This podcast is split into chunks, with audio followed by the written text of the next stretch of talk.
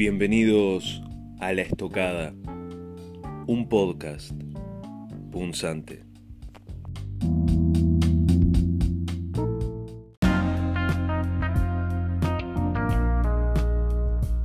El domingo, con el 62% de los votos válidos, ganó el rechazo al proyecto de texto constitucional aprobado por la Convención Constituyente de Chile. El apruebo ganó en solo 8 de las 346 comunas del país. El propio domingo, el presidente de Chile, Gabriel Boric, emitió un discurso. Escuchemos un fragmento.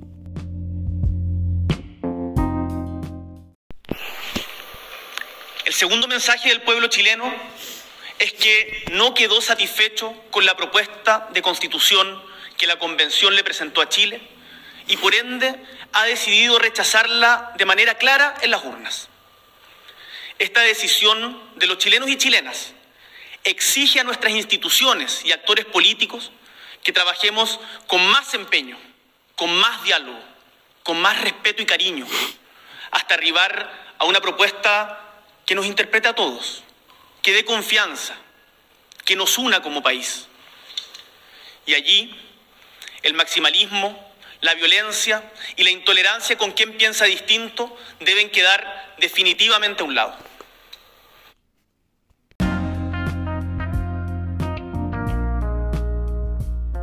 Hace poco menos de dos años, en octubre de 2020, en lo que los chilenos llamaron plebiscito de entrada, el 78% de los votos respaldaron el apruebo, es decir, la eh, necesidad de redactar una nueva constitución que sustituyera la constitución de 1980.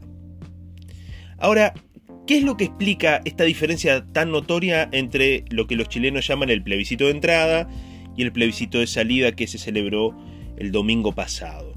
¿Cómo pasamos de un 78% de apoyo a la existencia de una nueva constitución o a la redacción de una nueva constitución a un 62% de rechazo a el texto constitucional propuesto por la Convención Constituyente. Son varias las razones que explican este resultado o que explican este fenómeno. En primer lugar, la desconfianza respecto a todo el proceso de discusión de la Asamblea Constituyente. Eh, existieron durante todo el tiempo que funcionó la convención una serie de malos entendidos, de discusiones, de escándalos, de situaciones casi eh, pintorescas o surrealistas, como por ejemplo un hombre disfrazado de Pikachu ingresando a la, convención, o un hombre con una guitarra, un, convencional con una guitarra cantando, haciendo una especie de oda al proceso constituyente. Eh, digamos, elementos que pueden ser anecdóticos, casi folclóricos, pero que en cierto sentido le quitaron un poco de seriedad al asunto. Como sabemos, el proceso constituyente fue la respuesta política más o menos consensuada dentro de Chile a los disturbios o a lo que comúnmente se llama estallido social eh, de finales del 2019. Había una enorme cantidad de esperanzas en el nuevo texto constitucional reiterando una especie de misticismo constitucional tan común en el siglo XXI en, Latinoamérica, promovido más que nada por gobiernos progresistas de centro izquierda o de izquierda. Esta idea de que eh, una reforma constitucional puede realmente cambiar o solucionar los problemas sustanciales o esenciales, de fondo, de raíz. Una idea muy mistificante, digamos, de los cambios constitucionales y que además propone eh, una nueva filosofía constitucional, si se quiere. Eh, históricamente, o tradicionalmente, mejor dicho, desde el siglo XVIII, incluso este, pasando por el siglo XIX hasta principios del siglo XX, la función política de las constituciones era limitar el poder gubernamental, es decir, establecer una serie de derechos fundamentales, inalienables e inviolables eh, en cada uno de los individuos que componen la comunidad política y a su vez una serie de límites internos. Un poco lo que James Madison en el Federalista, en los, Federalist Papers, comentaba, esta idea de eh, la necesidad de limitar el gobierno tanto por fuera como por dentro de alguna manera. Y la limitación interna del gobierno venía dada a través de la separación de poderes. la existencia de un poder ejecutivo, un poder legislativo y un poder judicial separados e independientes. El constitucionalismo de principios del siglo XX, de la mano de la idea o de la concepción del Estado social de derecho, comprendía, o, mejor dicho, entendía que las constituciones debían además expresar una serie de derechos sociales o de derechos de segunda generación, como lo llamaríamos hoy en día, y la constitución dejaba de ser un tabique o un límite o un dique, digamos, de contención para el poder político y pasaba a ser un instrumento de consolidación del poder gubernamental, puesto que estos derechos sociales exigían un Estado cada vez más fuerte, un presupuesto cada vez más abultado, para satisfacer esas demandas o esos derechos sociales que obviamente tienen un costo elevado. Salud, educación, vivienda, trabajo, etc. Entonces, la, izquierda em, chilena, incluso también la centroderecha, porque no hay que decirlo, le cargó una enorme cantidad de esperanza al texto constitucional. Pero lo que salió de la Convención Constituyente distaba mucho de ser un documento de consenso. Parecía mucho más un texto partidario o militante de determinados maximalismos del progresismo, tales como la autonomía indígena, la plurinacionalidad, la paridad entre géneros, el ecologismo, la eliminación del Senado, la consagración de una centena de derechos sociales, como el derecho a la vivienda, el derecho a la ciudad, el derecho a vivir en un entorno seguro o el derecho a la alimentación, la consagración de la igualdad sustantiva por encima de la igualdad formal o la igualdad ante la ley, la limitación del derecho de propiedad, etc. Digamos, era una constitución o un texto constitucional el que se sometió a, a consideración de los chilenos el pasado domingo, eh, muy cargado de consignas o máximas ideológicas. Y máximas ideológicas que generan rispideces o generan divisiones. Esto es una cuestión no menor. Y en parte esto es lo que explica buena eh, o, en, gran medida el resultado del plebiscito de salida. Algunos de estos derechos eran realmente extravagantes realmente extravagantes, como por ejemplo el consagrado en el artículo 55, el derecho de los campesinos, campesinas y pueblos y naciones indígenas al libre uso e intercambio de semillas tradicionales. Uno podría pensar con, cierta seriedad y con cierto detenimiento, ¿esto es realmente materia constitucional? Es decir, la constitución tiene que regular eh, o consagrar un derecho al libre uso de semillas tradicionales. Bueno, esto es consecuencia de este cambio de paradigma respecto a la naturaleza y las funciones o finalidades de las constituciones contemporáneas. Ya dejan de ser diques de contención, dejan de ser límites, dejan de ser escollos para el poder político y se transforman en instrumentos del poder político. Escuchemos lo que hace poco menos de dos meses decía Elisa Loncón, expresidente de la Convención Constituyente y uno de los máximos referentes del indigenismo en ese organismo, eh, en un conversatorio organizado eh, por la Universidad de Chile. Ella se refería sobre eh, los derechos sociales, cómo se iban a financiar y demás. Escuchémosla.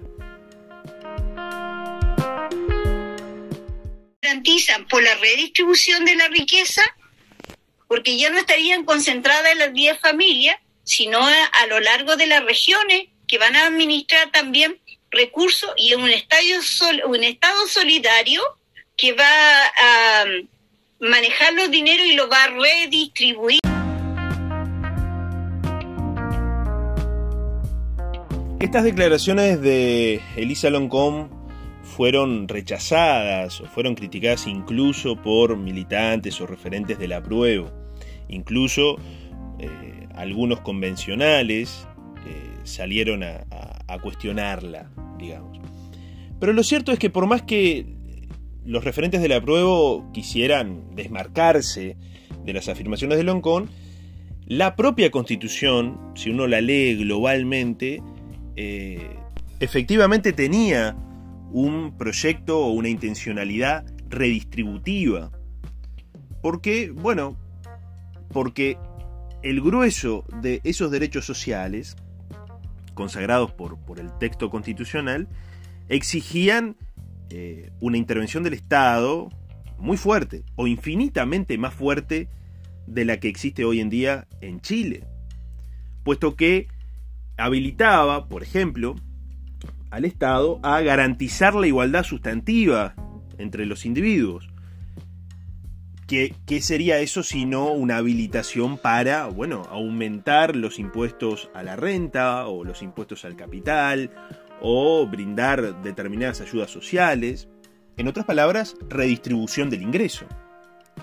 La consagración de las autonomías de los pueblos indígenas y ciertas protecciones o fueros especiales fueron uno de los puntos que más resistencia generó dentro de la opinión pública. El artículo 5 del texto constitucional reconocía la coexistencia de diversos pueblos y naciones en el marco de la unidad del Estado, consagrando entonces a Chile como un Estado plurinacional, simulando o imitando el modelo boliviano. Reconocía expresamente 11 pueblos, el mapuche, aymara, rapanui, licanatay, quechua, coya, diaguita, chango, cahuescar, yagán y selknam, pero permitía que pudieran o que pudiesen ser reconocidos otros de acuerdo a las formalidades legales. Es decir, eh, la ley podría incluso llegar a permitir que eh, el Poder Ejecutivo eh, engrosara o aumentara el elenco de pueblos y naciones indígenas, lo cual también dejaba un ámbito de discrecionalidad bastante peligroso.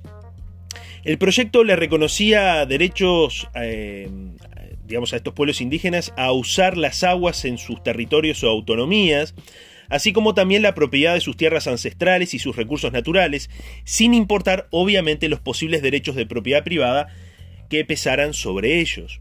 Se creaba un registro electoral indígena y se reservarían escaños en los organismos representativos para los representantes de estas comunidades indígenas. Eh, a las autonomías eh, territoriales indígenas se les reconocía autonomía política, administrativa y financiera. Se les reconocía validez a los sistemas jurídicos indígenas, así como también a sus respectivos sistemas de justicia. Incluso se formulaba una especie de estatuto o fuero especial para los miembros de estas comunidades. El inciso segundo del artículo 322 establecía lo siguiente. Cito, cuando se trata de personas indígenas, los tribunales y sus funcionarios deberán adoptar una perspectiva intercultural en el tratamiento y resolución de las materias de su competencia, tomando debidamente en consideración las costumbres, las tradiciones, los protocolos y los sistemas normativos de los pueblos indígenas, conforme a los tratados e instrumentos internacionales de derechos humanos de los que Chile es parte. Y aquí quiero eh, detenerme un segundo por una cuestión casi de, formación profesional. Uno puede reconocer que eh, estas comunidades indígenas tengan sistemas jurídicos, pero hay un problema que no es menor. A diferencia de lo que sucede con los sistemas jurídicos modernos, de corte europeo, continental o anglosajón, no importa, las normas o, las disposiciones que integran ese sistema están expresadas de manera más o menos identificable, a través de leyes, a través de reglamentos, a través de códigos, en fin. El problema está en cómo individualizar qué es derecho y qué no es derecho en una determinada comunidad indígena. Eh, uno puede pensar con, cierto grado de, de razonabilidad que no existe un código civil mapuche o un código penal rapanui. Entonces, esto exigiría una especie también de, ejercicio de plena discrecionalidad para determinar, bueno, cuáles son las normas que componen este sistema jurídico. No es algo que esté expresamente establecido o que sea algo obvio. Además, eh, digamos, cuál es el alcance del reconocimiento de la o de la efectividad de las decisiones de estos sistemas de justicia eh, que integran los sistemas jurídicos de estas comunidades indígenas. ¿Qué valor tiene la resolución de un cacique en relación con la resolución o la decisión judicial de un tribunal chileno. Eh, ¿Cómo se resolvería el conflicto entre esas normas? ¿Tienen igual validez? ¿Esa validez está condicionada? Digamos, los constituyentes seguramente motivados, entiendo yo, con buena fe y con una intencionalidad, digamos, bueno, de, de, defender o de dar voz a ciertos reclamos de ciertos grupos indígenas, que no son todos como vamos a ver ahora, no previeron las consecuencias o los conflictos que se podrían generar con estas nuevas disposiciones y con la imposición de una plurinacionalidad desde arriba. Este tipo de situaciones o este tipo de, mm, incertidumbres explican en buena medida el alto nivel de rechazo al texto constitucional. Pero lo más curioso aquí es que el rechazo arrasó en las comunidades mayoritariamente indígenas. Y esto es lo que la izquierda o la progresía aún no termina de procesar en Chile. En Alto Biobío, el, 82 eh, el 84.2% de la población declaró ser indígena y la opción del rechazo alcanzó el 70.75% de los votos válidos. En Saavedra, donde 8 de cada 10 habitantes se declara indígena, el rechazo ganó con el 68.05% de los votos. Similares escenarios se dieron en Cholchol con un 73.8%, en Tirúa con un 77.2%, en Galvarino con un 74.9%, en Camiña con un 87.6%, en Colchane con un 94.7%, en San Juan de la Costa con un 64% o en General Lagos con un 87.5%. ¿Qué quiero decir con esto? Que incluso en las comunidades o en los circuitos electorales mayoritariamente o predominantemente indígenas, el rechazo ganó por arraso, ganó por goleada, podríamos decir. Entonces, ¿cómo se puede explicar que un texto constitucional que uno podría pensar que beneficia de manera eh, clara y le brinda autonomía y le reconoce un cierto espacio de independencia, tanto administrativa, financiera como política, a estas comunidades indígenas, no haya encontrado adhesión dentro de los, destinatarios o los, o los supuestos beneficiados por esta norma o por estos cambios constitucionales. Claramente aquí hay algo que eh, los, los convencionales no pudieron ver, que es que la solución al problema indígena no satisfacía las demandas de los propios indígenas y que en definitiva se, eh, digamos, se guiaron por un grupo reducido quizás, radical, ideologizado y políticamente galvanizado, pero que esas demandas no reflejan las verdaderas demandas de estas, eh, los miembros de estas comunidades. Porque uno podría pensar que las comunidades indígenas están mucho más integradas en la sociedad chilena que lo que la izquierda o el progresismo caviar de Santiago o de la zona metropolitana piensa. Y esto es un punto no menor. Y, es, y no es casualidad que las reacciones de los líderes, este, digamos, políticos de la izquierda ante eh, este eh, evidente fracaso, que es que el, el, sujeto político al cual ellos estaban apelando, o interpelando si se quiere, no actuó como ellos querían que actuase. Es claro entonces que la Convención eh, Constitucional o Constituyente chilena pretendió crear un país que no existe, un Chile que no existe. Y que no existe desde el punto de vista eh, jurídico o formal. Esto no quiere decir que Chile no haya diversidad de culturas. Es evidente que sí. Pero que es evidente que estos pueblos indígenas están mucho más integrados, repito, en la sociedad chilena y por lo tanto la propuesta de fragmentación política y fragmentación territorial, porque eso es lo que en definitiva proponía la constitución chilena o el texto eh, aprobado por la Convención Constituyente, fragmentar a Chile en una miríada, en una enorme cantidad de divisiones administrativas que no se iban a limitar a, a los 11 grupos o, a las 11 comunidades indígenas reconocidas por la Constitución, porque, como les comentaba, eh, la Constitución permitía la creación por ley o incluso de manera, digamos, a través de actos administrativos de otras comunidades indígenas. Y por lo tanto, esto suponía una especie de secesionismo eh, reconocido o apañado o permitido por la propia Constitución un caos normativo, una enorme complejidad para la consolidación o la coordinación de distintas normatividades que eh, la ciudadanía chilena con muy buen tino reconoció y repito una vez más, esta es en mi opinión la principal causa del el enorme apoyo al rechazo. Es curioso también notar cómo se activan esos mecanismos de defensa propios del progresismo y de la izquierda filomarxista o directamente marxista cuando se encuentran con una derrota electoral o cuando el pueblo, ese objeto de culto, no responde como ellos pretenden que respondan. Entonces, eh, en los días posteriores al plebiscito de salida, encontramos eh, explicaciones de todo tipo y color dentro de eh, los sectores del apruebo. Básicamente se dividieron en dos. Por un lado, ciertos sectores de la socialdemocracia chilena admitieron, hicieron una especie de mea culpa y entendieron que el texto constitucional era de muy baja calidad y además muy peligroso. Reconocieron que el error estaba en el texto. Otros sectores del grupo del apruebo, básicamente el Partido Comunista Chileno, echó mano a la vieja y confiable fake, este, argumento de, las fake news, de la ignorancia, de la falta de conocimiento, de las maniobras de la derecha, de la manipulación mediática, etc. Ventilando el amaniado recurso de la ideología, de la falsa conciencia, de la no, digamos, del apartamiento de la conciencia de clase, eh, propia del marxismo, ¿verdad? Pero, digamos, estos argumentos o estas explicaciones reflejan eh, o pintan de cuerpo entero el elitismo que escondía esta constitución. Y esto no es una cuestión menor. La constitución que se pretendía aprobar, o que se sometió, mejor dicho, a plebiscito el pasado domingo, era el intento de ingeniería social más grande que se haya visto en Latinoamérica e incluso diré en Occidente, por lo menos en los últimos 30 años.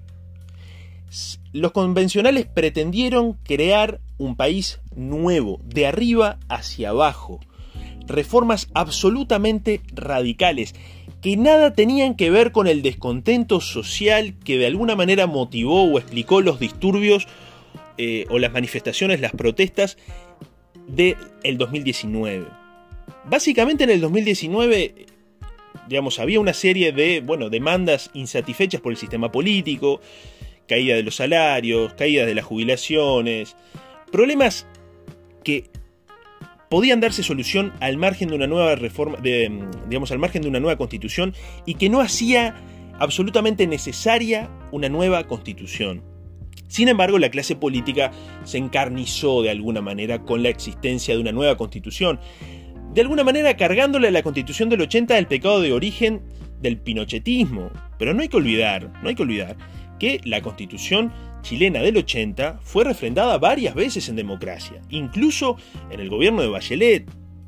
Entonces, hay también una aceptación a eh, la constitución del 80, de la cual eh, quedan, eh, digamos, actualmente pocos este, artículos de la redacción original. Es decir, la constitución actual de Chile ya no es la constitución del 80 aprobada bajo el régimen de Pinochet, que dicho sea de paso fue aprobada bajo un plebiscito. Pero no importa, supongamos que ese plebiscito obviamente se realizó en un gobierno de facto, un gobierno militar y por lo tanto su legitimidad puede estar cuestionada si se quiere. Pero en democracia fue aceptada una y otra vez a través de las diversas reformas constitucionales que sufrió el texto. Entonces, a lo que voy con esto es básicamente lo siguiente, que lo que vimos el domingo en Chile fue una demostración clara de que no se puede manipular el destino de prácticamente 18 millones de personas desde un sillón de una convención constitucional. Es necesario generar entonces un texto constitucional que obviamente quedará en manos de los chilenos, pero que sí genere el consenso necesario y que realmente refleje lo que debe ser una constitución, que es, ante todo, un límite al poder político y no un instrumento para la consolidación de tendencias totalitarias, estatistas y liberticidas. Hasta la próxima edición de La Estocada.